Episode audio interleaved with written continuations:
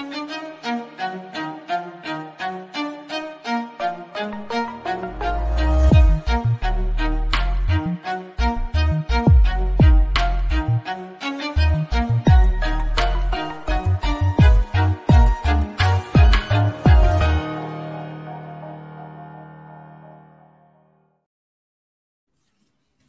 Olá, futeboleiros, olá, futeboleiras, sejam todos muito bem-vindos. Código Euro, episódio número 22, está no ar aqui no SoundCloud, Spotify, seu agregador de podcast favorito, podcast de futebol europeu do Futuro, toda quinta-feira disponível para você. E uma semana sem Champions League, semana de meio de semana com jogos de ligas, e a gente teve o grande jogo entre Manchester City e Arsenal e como você já viu na capa, parece que a dinastia do City vai seguir, né, caminhando aí para o seu quinto título nas últimas seis temporadas de Premier League. É, a imprevisibilidade não tem sido um ponto forte do campeão da Premier League, né? Tem sido aí podendo ser a quinta vez nos últimos seis anos do Manchester City. A gente vai falar sobre isso. A gente vai falar sobre essa queda do Arsenal, nessa né? essa reta final de temporada do Arsenal que sofreu bastante. Né? Apesar de estar fazendo uma campanha muito boa, ainda está sofrendo, ainda enfrenta do outro lado o Manchester City. E também vamos falar desses problemas que enfrenta o Chelsea. Frank Lampard chegou a cinco jogos comandando a equipe, cinco derrotas, um gol marcado só, nove gols sofridos. E o detalhe, tá? O Lampard dos últimos 20 jogos em Premier League, né? Porque comandou o Everton também, é, mais recentemente, os últimos 20 jogos que ele comandou, Everton e Chelsea somados, ele tem apenas uma vitória e 17 derrotas, ou melhor, 17 derrotas e mais dois empates, somando aí os 20 jogos que ele tem nos últimos é, trabalhos de Everton e Chelsea. A gente vai falar um pouquinho mais sobre isso. Aqui ao meu lado hoje, Gabi Mota, tudo certo? Como é que tá? Hoje tem, hoje tem bastante coisa. Chegou ao fim já o sonho com o Arsenal, Gabi. Ou a gente vai zicar aqui e o, e o, Chelsea, e o City vai dar umas tropeçadas até, até o final da Premier League, hein? Seja bem-vindo. Fala galera, cara, é difícil, né? É difícil a gente dizer que o City não vai, não vai ser campeão de novo, até pela regularidade que, que tem demonstrado nessa reta final de Premier League, né? Que é a fase mais decisiva e é a fase que eles conseguiram é, alcançar realmente o Arsenal. Né? Em algum momento a gente achou que isso não aconteceria.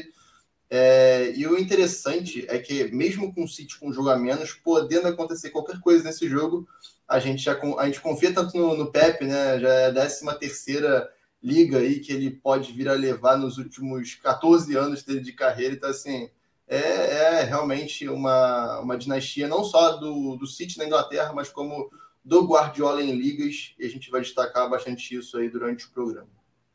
É, esse número é muito bom, tá? São 10 ligas em 13, podendo ser 11 em 14 agora, além das 10 semifinais de Champions em 14 edições. Cara, é um número absurdo, absurdo. A gente vai falar sobre isso, obviamente, esse domínio do Pepe em, em, ligas.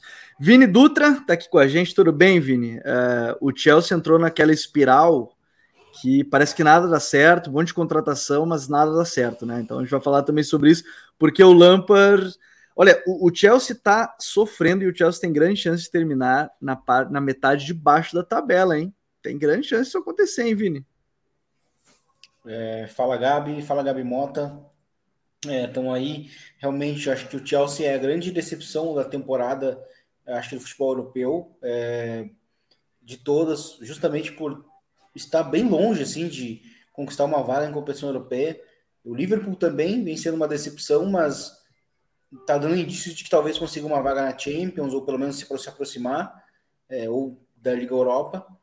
Mas o Chelsea ele fez muitas contratações, vem num, né, criou uma, uma expectativa grande, é, mas está cometendo uns erros de times, de time inclusive que, que, que aqui talvez no Brasil ou até em, ou até em outro país, é, talvez seria até punido com, uma, com susto da possibilidade do rebaixamento, né? Mas como o Chelsea já tem uma diferença, é, uma, uma diferença relativamente la, longa, né, para o rebaixamento, não vai sofrer com isso e também até mesmo por qualidade que o elenco tem, né, por inércia, não vai sofrer com isso. Mas o Chelsea está cometendo erros assim de times brasileiros, assim, assim um, exemplos negativos, né? é, de times brasileiros que vivem trocando de técnico num ambiente é, muito negativo. E para a próxima temporada o Chelsea vai ter problemas até para encontrar reforços. Acho que até por isso que focou muito nesse ano, né? Talvez tendo noção de que não chegaria na Champions. Mas vamos poder debater bastante é, esse atual momento, né? É curioso, né? Semana passada eu cheguei até a mencionar isso, porque é, o ciclo do Chelsea inicia com a saída do. até com a chegada e com a saída do, do Lampard, né? E agora novamente está o Lampard de novo num momento muito ruim com o Chelsea. E vamos poder debater bastante esse momento. É, isso vai ser bom de falar, porque tem muita coisa envolvida. Isso que o Vini falou, se fosse um clube brasileiro, provavelmente está brigando para não cair, de fato, né? Porque o equilíbrio acaba sendo maior ali do time que está na zona de abaixamento para um clube que está no meio de tabela, geralmente muito mais próximo. Hoje o Chelsea está a 10 pontos do, do Leicester, que é o primeiro time na zona, né, com 29 pontos. O, For, o For, Nottingham Forest teve uma vitória importante, gol do Danilo, inclusive, né, seu primeiro gol, camisa do, do Forest, é, dando uma sobrevida aí nessa briga para não cair. Esse ano que, olha, é, não digo que está tudo encaminhado, porque o Southampton, que é o Lanterna, tem 24, 30 para o Forest, ainda tem alguma competição aí, mas esse ano a gente pode ter Southampton, Everton e Leicester sendo rebaixados interessante ver essa reta final de, de Premier. Mas, obviamente, a gente vai começar falando sobre essa vitória do Manchester City em cima do Arsenal. 4 a 1 é, Um jogo que até o, o, gol do Arsenal ele acontece já na. A gente fala no basquete é o garbage time, né? Reta final do jogo, já tá meio decidido, aquela coisa toda, assim, e acabou acontecendo, gol do Holding, que teve uma atuação bem ruim, bem ruim. É, e aí depois o Haaland faz o 4x1 e tudo mais, estava 3x0 naquele momento.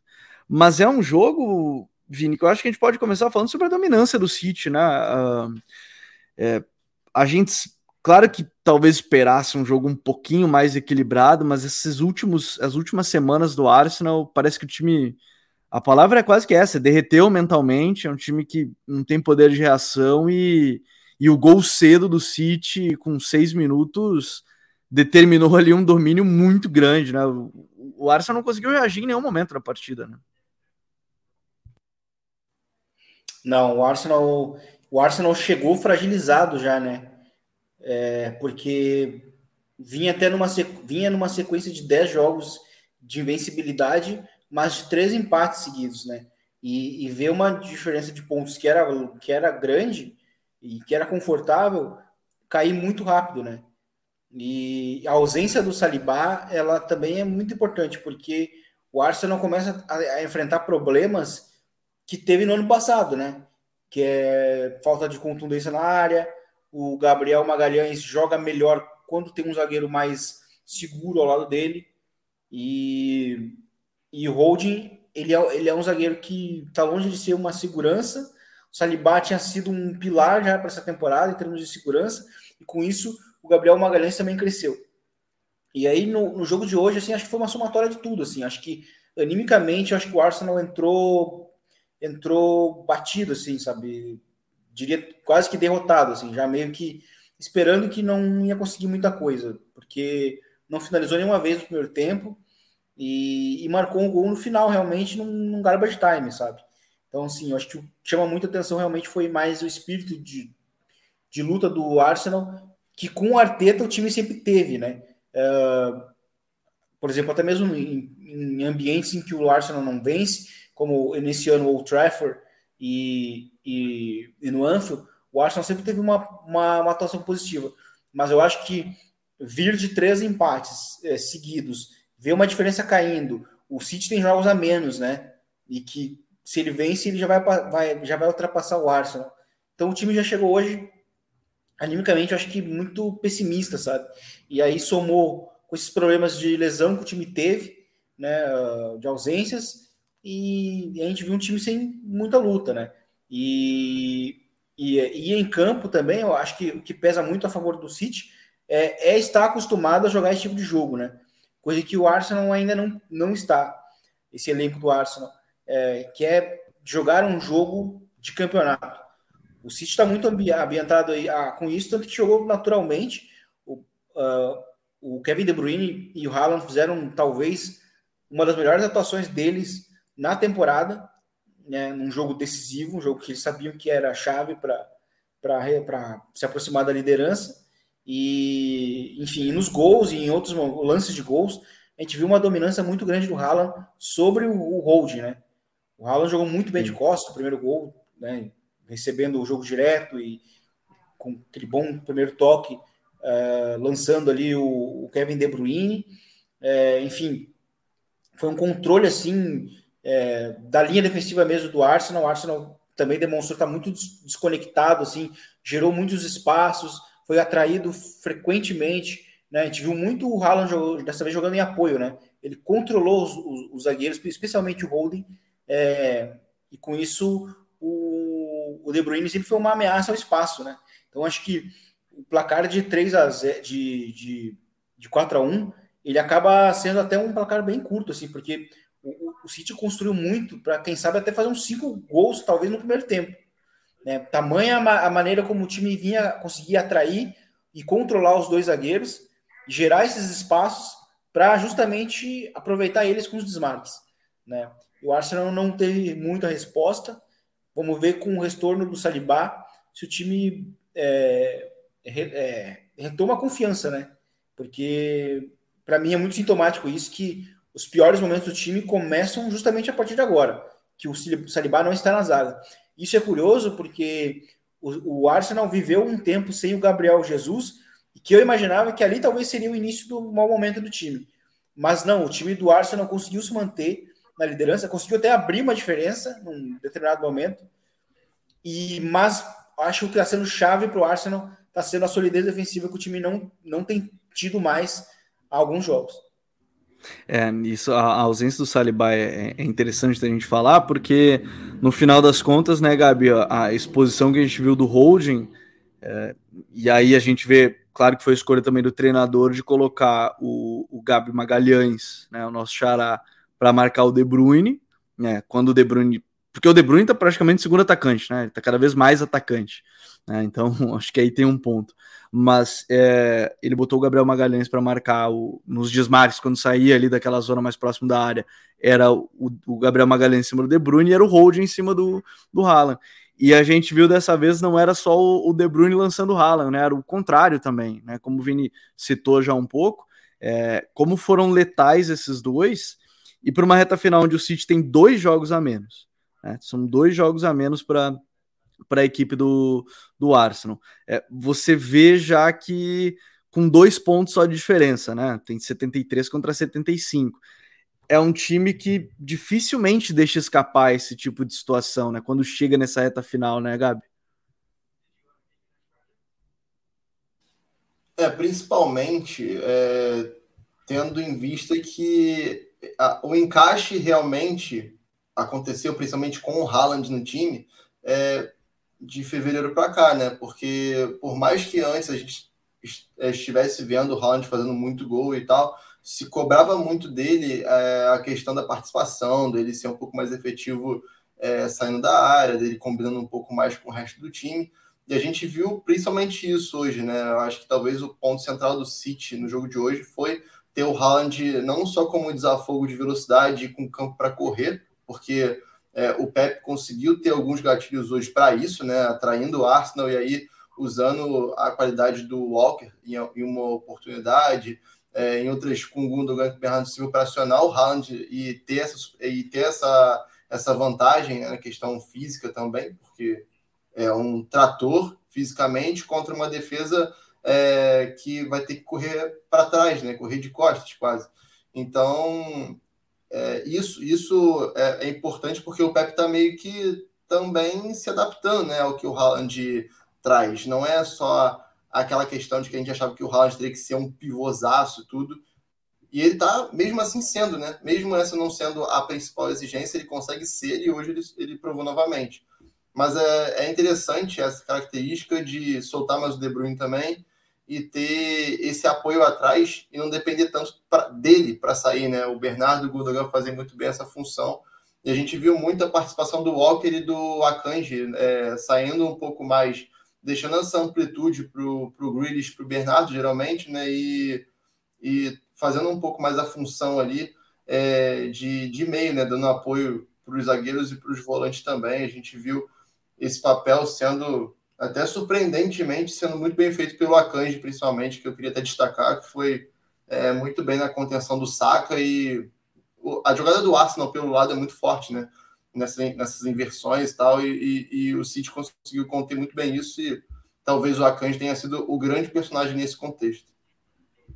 É, o Akanji foi, até na ausência né, do Ake, que vem sendo uma grata surpresa da temporada, foi, fez uma bela partida, um time que, enfim, é, é difícil até dizer alguém que acabou indo mal na, na equipe do, do City nesse duelo contra o Arsenal, porque foi um time muito dominante em todas as áreas do campo e, e foi legal o Guardiola pegou simplesmente, é, não colocou o Marrez, né, e, e, e, desde o início ficou claro que a ideia era dominar o jogo a partir da posse, ou quando, no caso, fez o gol cedo, isso ajudou a dominar a partir da posse, né, com o Bernardo, com o Gundogan, Rodri e o, o De Bruyne, além do sistema defensivo.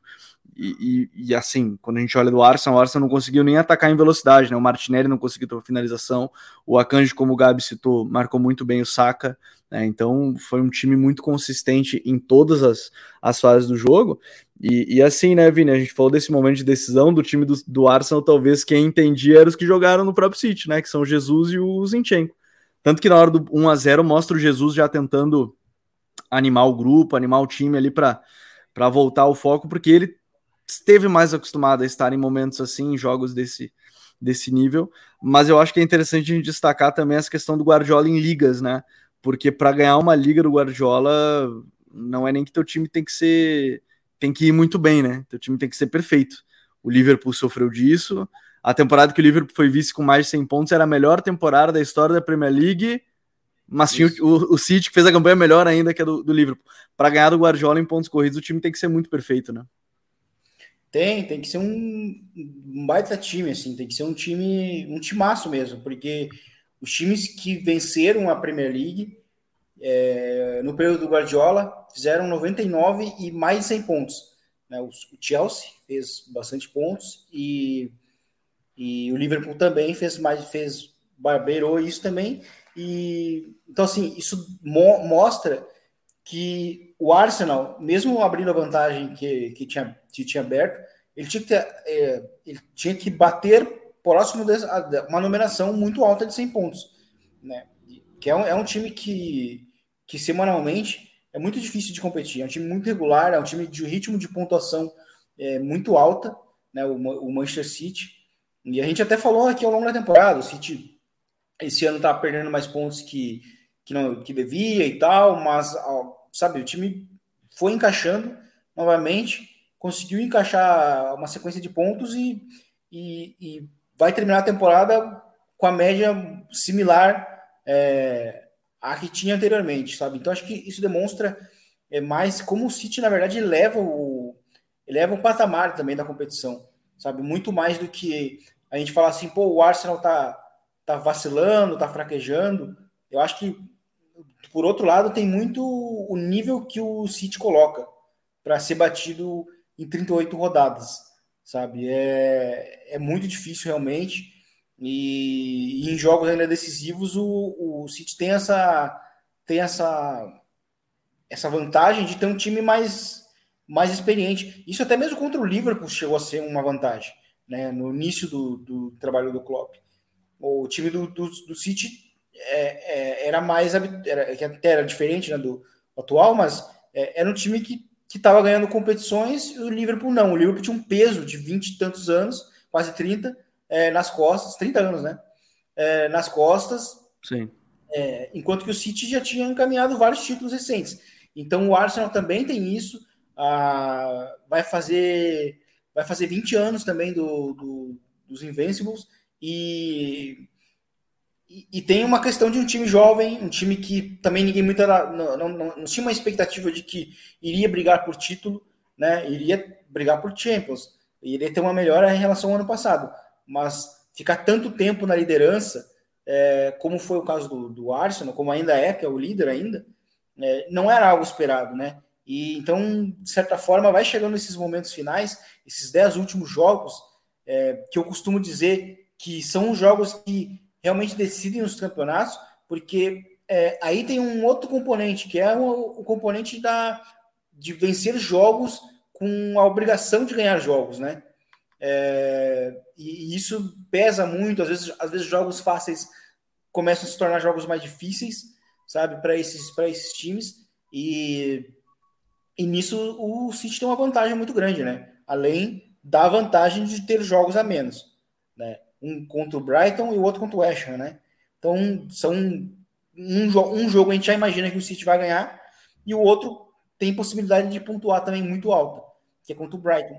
É, então, acho que, assim, pesa muito a experiência, mas pesa também o ritmo de pontuação que o Guardiola consegue colocar nos seus times, independente de onde ele está. Né? Seja no Barcelona, onde ele já vivenciou isso com, com o Real Madrid. O Real Madrid também teve aquela liga dos 100 pontos, né? É, dois anos seguidos. E depois foi para o Bayern também com uma pontuação super alta, num campeonato em que o Borussia Dortmund não venceu é, também, sendo um vice com uma pontuação altíssima, batendo quase os 90 pontos. E aí agora a gente viu o Liverpool recentemente é, perdendo uma liga, fazendo 100 pontos e, né, e né, ficando em segundo. Então acho que isso diz muito a respeito do City e do Guardiola, que leva muito o nível das competições. É, é porque a gente fala, eu, eu coloco essa, esse tema em pauta, Gabi, porque é muito simples a gente pegar e falar assim: ah, o Arsenal pipocou, basicamente, né? A frase de sempre. Talvez a gente possa dizer que na temporada passada, um pouco mais, né? Porque de fato estava muito mais próximo de classificar para Champions. E aí tem as últimas duas derrotas mais mais fortes ali para o Newcastle e para o próprio Tottenham. Mas essa temporada é, o Vini acho que tocou num ponto interessante que é ter ficado tanto tempo na liderança colocou em algum momento essa expectativa lá em cima. Eu, eu só consigo lembrar do São Paulo do Diniz, mais recente, pegando futebol brasileiro. Ficou na liderança tanto tempo e não era um time para ser líder brasileiro, não era um time para ser campeão brasileiro, mas ficou muito tempo na liderança. E aí, quando perde, parece que é aquela coisa de que, ó, pipocou, mas se a gente parar a pensar, o time hoje, para mim, é simples. O zagueiro hoje reserva do Saliba é o Holding. Aí você tem o Nketiah, que não é um mau atacante, mas ele que era o substituto boa parte da, da temporada do, do, Gabriel Jesus. Teve que contratar o Trossard, que entrou bem, né, voltou a, a, jogar bem, e, enfim, ficou as últimas rodadas não, não, sendo titular. Mas se a gente parar a pensar, é um, é, não é um elenco de para ser campeão. Eu entendo o ponto de falar assim: ah, é um time que a queda é muito grande. Mas é difícil dizer isso. A pipocar é um termo muito forte para um time que, talvez, a gente parar a pensar, não é um time que era para ser campeão em nenhum momento, né? É, o que o Vini fala, que ele cita o Real Madrid do Mourinho durante um tempo, né? O, o próprio Liverpool do Klopp, que vocês falaram aí antes também. E realmente, cara, essa temporada vinha sendo meio que atípica por parte do City do Guardiola, que realmente não estava performando naquele nível de três pontos atrás de três pontos, aquela coisa avassaladora. Mas a gente, a gente tinha noção de que uma hora isso chegaria pelo material humano e por ser quem o Pepe é, né? E a questão do Arsenal, que, assim, se a gente for traçar um paralelo para lá em setembro do ano passado, a gente olhar para os times e tentar imaginar quem ali brigaria pelo título, a gente não, a gente não colocaria o Arsenal entre os quatro, né? Provavelmente a gente citaria o Chelsea, porque ainda tinha o, o, o Tuchel, é, o, o Manchester City, obviamente, o Liverpool do Klopp, que a gente sempre acaba citando. Talvez até o, o Tottenham, né? Porque vinha de uma, uma crescente com o Conte e tal, fez boas contratações que no início né, chamavam a atenção, o próprio Bissumar, o Richarlison, que não deram certo, né? Mas não colocávamos o Arsenal, provavelmente.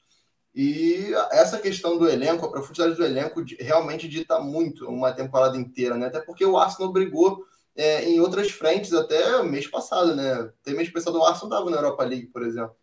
E, e querendo ou não, é uma divisão de responsabilidade, é uma, é uma outra gestão de elenco, né? Não é igual, por exemplo, o, o Leicester de 15 16, que era a Premier League e só. Aquele era o objetivo a partir do momento que eles viraram turno líderes, né? Então, assim, é o, também é uma outra questão de gestão. É, aquela história é, é, atípica e é incomparável com qualquer outra, né? Inclusive com esse Arsenal. Mas realmente a gestão, a gestão do elenco não tendo é, as peças assim que é, um, um, time campeão de Premier League no geral deveria ter para repor, como por exemplo o Holding hoje, e vocês falaram como o Saliba faz falta ao, ao time, mas a gente viu o Arsenal tentando consertar isso, né? No, no meio da temporada com o Trossard e com o Jorginho, né? Porque o Partey também vinha de, de alguns, algumas questões físicas, tudo, né? E o Martinelli também, uma, uma vez ou outra na temporada, acabou oscilando. Então, a gente viu o Edu tentando consertar essa questão da, da profundidade do elenco, mas é muito além, né? Porque para você ter que brigar com o City, que tinha hoje Foden, Marreis e Julian Álvares no banco, é muito difícil, né? Esses três jogadores provavelmente seriam titulares em, sei lá, 18 times da Premier League hoje em dia. Não sei. É meio difícil. Eu ia dizer isso. que é 19 porque o vigésimo é o City, aí não conta. Aí é o que ele não é titular é. mesmo, né? É, poderia ser, o... mas ele não é. É, eu só tirei o, o, o, United por causa do Rashford, né? Porque tá naquela, naquela fase é, é bizarra, né? Então, assim. Mas provavelmente outros dois fariam o trio de ataque com ele, né? Então, assim, é, é difícil, né? Porque é um elenco realmente muito acima da média e, inclusive, o, o momento do, do elenco em si é acima da média, né? O Julian entra, o Julian faz diferença, o Marre joga como jogou na, na semifinal da FA Cup, faz três gols. Então, assim, é difícil. Você tem um elenco muito bom. O Grealish também cresceu muito nessa temporada. Então, o nível está muito alto. O Pepe conseguiu se adaptar bem às peças que ele tinha. Ele continuou é, acreditando também, igual eu, eu, até comparo esse início do Grealish no City com o início do Sterling com o Guardiola, né? Que no início teve um pouco daquela pressão do Sterling ter sido um jogador com muita expectativa, um jogador que custou ao City também, né? É, em questão de salário, principalmente, naquela época, de muita expectativa da base do Liverpool. E aí, logo de cara, ele não dá tão certo assim, e o Pep conseguiu moldar o Sterling até ele ter aquela temporadaça em 18, 19, se não me engano, que o City é semifinalista da Champions. E ele joga muito naquela temporada. É, é, aliás, perde nas quartas de final por Tottenham, né, do, do Pochettino, se não me engano. Acho que foi esse que ele jogasse, que foi 5 a 3 no... É que tem o, no finalzinho que se fosse a regra é. Antiga, não tá. valeria o gol e como não era, aí, aí valeu. É, foi 4x3, foi 4x3, é isso aí o jogo. Ah. E aquela temporada do Sterling foi, pô, foi assombrosa em relação ao que a gente esperava, né? E o Grealish repete isso nessa segunda metade, né? Então, é, o Pep consegue realmente não só se adaptar aos jogadores, mas também como melhorar eles, né? A gente vê o Grealish muito melhor nas tomadas de decisão, a gente vê o Haaland muito melhor no pivô, a gente vê um De Bruyne que a gente não via há muito tempo encostando tanto na área, né?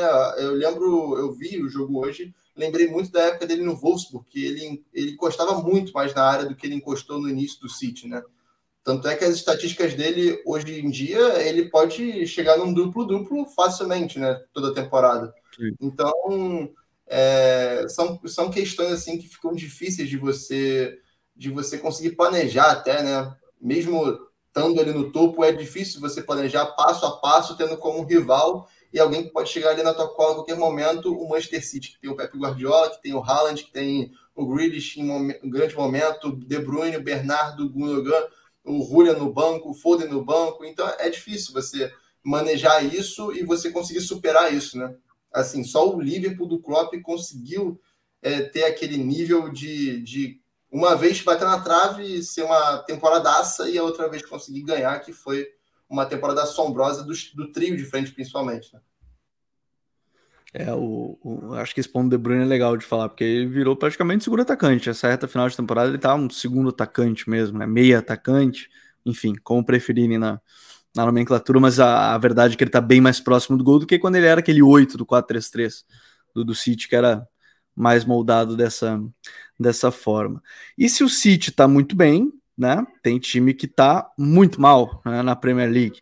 O City vem de cinco vitórias seguidas, mas se a gente for a Londres, sai de Manchester, vai a Londres, vai lá acompanhar no estádio do Chelsea, no Stamford Bridge.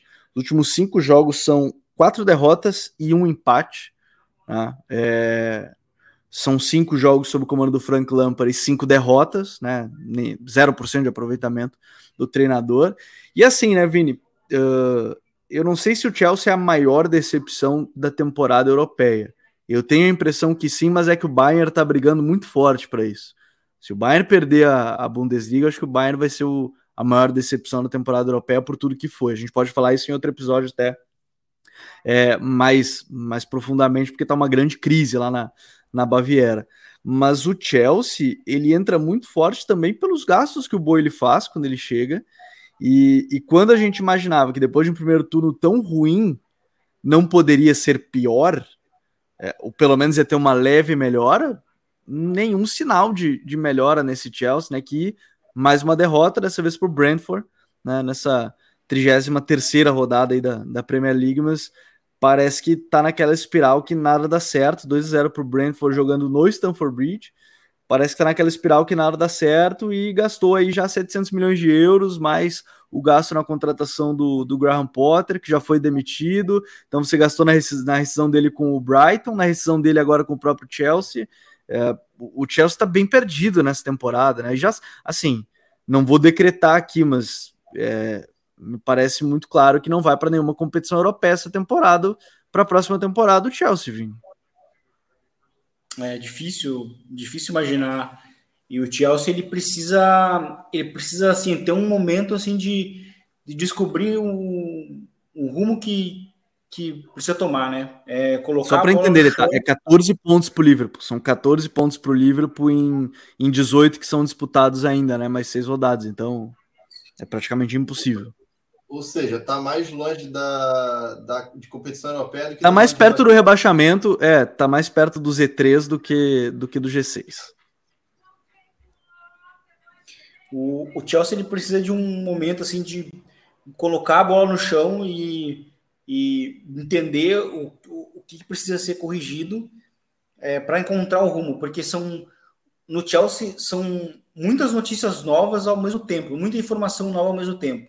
Então, o time começou a temporada com o Tuchel, é, com aquela, todo aquela, aquele problema de turbulência, de troca de, de dono, novo dono, é, aí sai o Tuchel, é, e aí o time começa a empilhar um monte de contratação, e eu até acho que antes disso, o Chelsea ele, ele vem para essa temporada com uma defesa um pouco mudada né, em relação ao, ao ano anterior, ano passado, é, e, e, a gente até imaginava, bom, o time perdeu o zagueiro mais regular dos últimos anos, né, que era o Rudiger, e, e assim, acho que faria falta, né? E, e eu acho que o Chelsea tá em, é, foi até se movimentou muito, buscou o Colibali, bom nome e tal, foi, buscou também o Fufaná, que já eu acho que é um zagueiro é, muito sobrevalorizado e que chegou muito sobrevalorizado no Chelsea.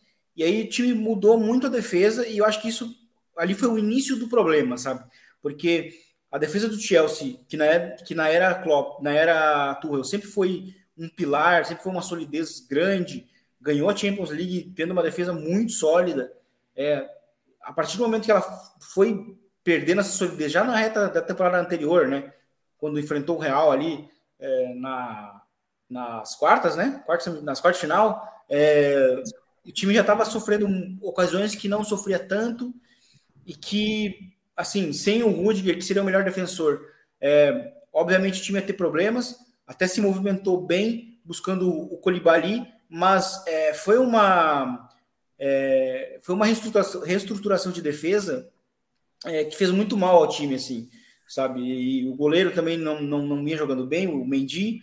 É, eu acho que começa na, na defesa, aí tem troca de treinador, é, e aí as, as, diversas contratações que o Chelsea vai fazendo, né, muda muito o time, é, e aí por isso que eu digo, é muita informação, sabe? É, e é um treinador novo que chega, que não tem nada a ver com, com o Tuchel, é uma mudança de estilo no meio da temporada, é, com uma série de contratações novas, aí muda o turno, né? O campeonato já chega a parar por conta da Copa do Mundo, muda o turno, é, os, os problemas do Chelsea permanecem e tem uma nova mudança de treinador, é, sabe, que também não tem nada a ver com o treinador anterior e que é o treinador que começou a crise atual do Chelsea em campo, né? E, tipo, é, é, muito estranho como o Chelsea está muito perdido realmente. E aí agora a gente olha pro, pro, pro, pro Lampard e o time piorou, né? Piorou que já estava ruim. É, então é bizarro assim, porque hoje de manhã, né, a gente, eu, e o Gabriel, a gente conversa muito sobre aposta e tal, e a gente, eu até tinha mandado para ele uma, uma aposta no meio de uma múltipla que era Brentford empata ou vence, e a odd era 2. E para mim, esse resultado era, era, era, muito possível de acontecer, porque o Brentford está à frente na, na, na tabela, com uma diferença de. Começou acho que com 4 pontos, então assim, deve ser 7 hoje, né? E. 8. 8 pontos. E assim, e é surreal, porque assim, o Chelsea está jogando em casa e ele deixou de ser ameaçador, até mesmo jogando em casa. E é porque hoje é um time muito perdido. A gente falava lá no início, é, é um, parece um time brasileiro, né? Um, um, acho que um exemplo muito ruim de time brasileiro, né? Que geralmente, quando começa a fazer, a ficar trocando de técnico no mesmo ano, acaba sofrendo rebaixamento. E eu acho que às vezes até meio, a gente é meio injusto com o time brasileiro, porque o Hamburgo, quando caiu, trocou de técnico quatro vezes. Então, assim, é, o Chelsea tá muito perdido, assim, sabe? Eu acho que o time precisa é se acalmar, botar um pouco a bola no chão e entender, ó, é isso aqui que a gente vai precisar pro ano que vem, sabe? E, e tem que ser a partir com, com, com, as peças que o time tem, né? Porque dificilmente vai conquistar uma grande contratação, porque não tá nem, não vai pegar nem, nem uma conference, né? Muito difícil. E acho que o Chelsea vai precisar de um nome bom para em termos de, de longo prazo, né? porque os problemas do time não vão ser resolvidos na temporada que vem, vão ser resolvidos talvez na, na temporada seguinte, sabe? A paciência que eu acho que hoje o United finalmente conseguiu ter com o Ten Hag é o que o Chelsea vai precisar ter com o seu novo treinador. E essa procura aparentemente está diminuindo, estão diminuindo os nomes, né? Agora o Pochettino é o que aparentemente é o mais certo. Nagelsmann está caminho do Tottenham pelas notícias. O Luiz Henrique não é nome mais na lista, Gabi. E é, é difícil dizer assim, porque a gente olha as contratações do Chelsea, elas têm vários jovens, só que talvez vai ficar. O Chelsea tá virando aquele time do amanhã. Só que o hoje, o hoje do Chelsea é, é tudo isso que o, que o Vini falou. É, é algo que entrou num turbilhão com essa, ainda no período Lampard, Lampard de novo, e ninguém sabe o que vai acontecer. E um monte de jovem. Um monte de jovem. Que são todos muito promissores? São mas se não tiver um norte esse time, o Chelsea vai. E assim, tem um outro detalhe, né? O Chelsea pode queimar esse tanto de jovem, assim, que, que tem muito potencial, com contratos gigantes. O, o Boyle, por vinda do, do beisebol, dos esportes americanos, gosta desses contratos gigantes. O, o Enzo Fernandes renovou há, há, um mês, renovou mais uma temporada, ele já tinha oito anos de contrato. O Mudrik foi oito ou nove anos de contrato. Então, assim, é, é o time do amanhã que hoje não faz ideia do que vai acontecer, né, Gabi? É, no início a gente tinha só essa sensação, mas agora eu acho que essa temporada comprovou que a gestão do Boile é justamente uma aposta, né? Tudo é uma aposta. É, o, o Graham Potter foi uma aposta que naquele momento a gente julgou como interessante e necessária, di, diante do que aconteceu com o Tuchel, todo o ambiente interno não era bom já mais com o Tuchel. E as contratações são apostas, assim, tirando talvez o Enzo, assim, que seja a maior realidade, assim, dos que chegaram, né? E o Lampard é, assim, aquela, sabe aquela aposta que você sabe que não vai dar bom? Acho que não é nem aposta, cara. Eu acho que foi o que ele achou de mais fácil ali, sabe? E, e ele, e ele colocou e interessante, cara, que se a gente for olhar a maneira com que o Chelsea jogou nos últimos jogos, é, povoando muito meio, geralmente com quatro homens ali que seriam caras assim para jogar de oito, no máximo de dez, e só um atacante, geralmente o Sterling sozinho, o Havertz sozinho, enfim. É, e vendo como o Chelsea não tem conseguido dominar o jogo, né? Só demonstra que é, a, a solução do Lampard não foi pensando em desenvolver o que o Bolli contratou para essa temporada, para na próxima as coisas chegarem um pouco mais encaixadas, se isso, se isso era possível, né? Porque vai chegar na temporada que vem sem desenvolvimento de Mudrik, sem desenvolvimento de Madueque, sem desenvolvimento de João Félix, nenhum, que não deve nem ficar, né? É... E, e tantos outros, né? O Gallagher começou a ter, a ter chance agora, né? Com, com o próprio Lampard.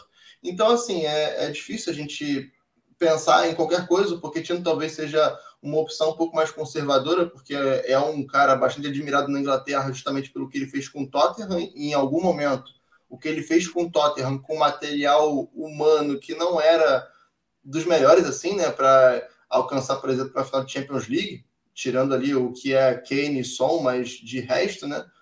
E também com outras questões que estão por vir, né? O Lukaku aí dizem que com o Pochettino ele vai ter jogo de novo no Chelsea, algo que a gente nem imaginava, né? A gente estava até, eu até para pensar e se o, o treinador não fosse o Pochettino, por exemplo, se fosse uma continuidade do Potter ou qualquer outro, eu não imaginaria o Lukaku continuando e sequer imaginaria o Lukaku num time grande para a próxima temporada, em qualquer país, no caso, né? Porque nem a Inter quer. Então, assim, novamente, o Lukaku vai ser uma aposta do Bully. Então, a sensação é de que tudo é uma aposta e talvez o, o Pochettino tenha sido a mais conservadora de todas. Diante de tudo que o Bolo investiu, diante de tudo que o, o, o Bolo propôs e administrou até então. Então, cara, é difícil a gente traçar qualquer paralelo agora. Acho que é, se existir alguma estratégia de desenvolver esses jovens contratados até a final da temporada, testar eles de alguma forma para o próximo treinador observar, isso não vai acontecer. Ou seja, pré-temporada vai ser basicamente testar e ver o que serve o que não serve para a próxima temporada. Você não chega no Chelsea tendo uma noção do que você pode fazer ou não diante do que você viu.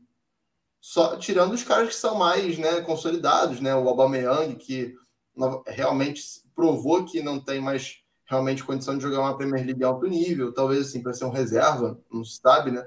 Mas assim, o que você vê realmente que dá para jogar é um Kovacic, é o Kanté, que são caras que jogam sempre, né? O Koulibaly, o Thiago Silva. Não, Mas... Assim, né? Contratou um monte de gente para chegar Sim. nessa fase da temporada e o Gallagher ser titular. Sim, que é isso que eu tô falando, é exatamente isso que eu tô falando. O Gallagher voltou de empréstimo, né, nessa temporada. Ele tava, fez uma temporada brilhante no Palace, na outra, na, na última, né?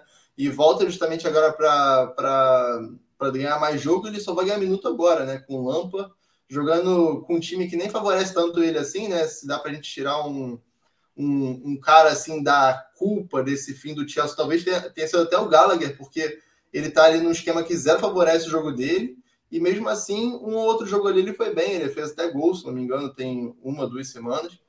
É, mas é, é, assusta né, o que o Chelsea investiu e o que o Chelsea não conseguiu extrair de nada do que ele investiu né? A ponto de até contestarem o Enzo, por exemplo. Então, é, realmente vai ser um trabalho árduo para o Pochettino, que ele vai ter pouco tempo para encaixar um projeto e pensar na próxima temporada, que, assim, na minha opinião, pelo menos, é uma pré-temporada vai ser pouco para ele opinar sobre quem serve e quem não serve ali para ele. Até porque, aparentemente, as informações dão conta disso, tá? Não estou falando de uma maneira pejorativa nem nada. Tem jogador que teve que se trocar fora do vestiário, não tem espaço para o tamanho do elenco do Chelsea hoje no vestiário. Os memes que a gente viu no início até eram bons. Chegava ali para treinar, tinha que ter uma lista de chamada de 40, 50 nomes, mas depois se tornou algo muito real. Jogadores que não estavam todos dentro do vestiário para simplesmente colocar calçar chuteira. É um negócio muito absurdo isso que vive o Chelsea. Né, os nove ou dez nomes que, foram, que ficaram de fora da descrição da Champions, agora, enfim, é, é um grande caos que ninguém sabe para onde. É para complementar diga, isso, eu acho que o Andrei Santos foi, uma, foi muito bom ele não ter ido para o Chelsea, porque provavelmente ele ia ser muito afetado com isso, sabe? Tipo, de, são vários meio-campistas, e aí quando vê uma hora dessa ele vai não, não ia sobrar, ia acabar sobrando, uma hora ia jogar, outra hora não ia.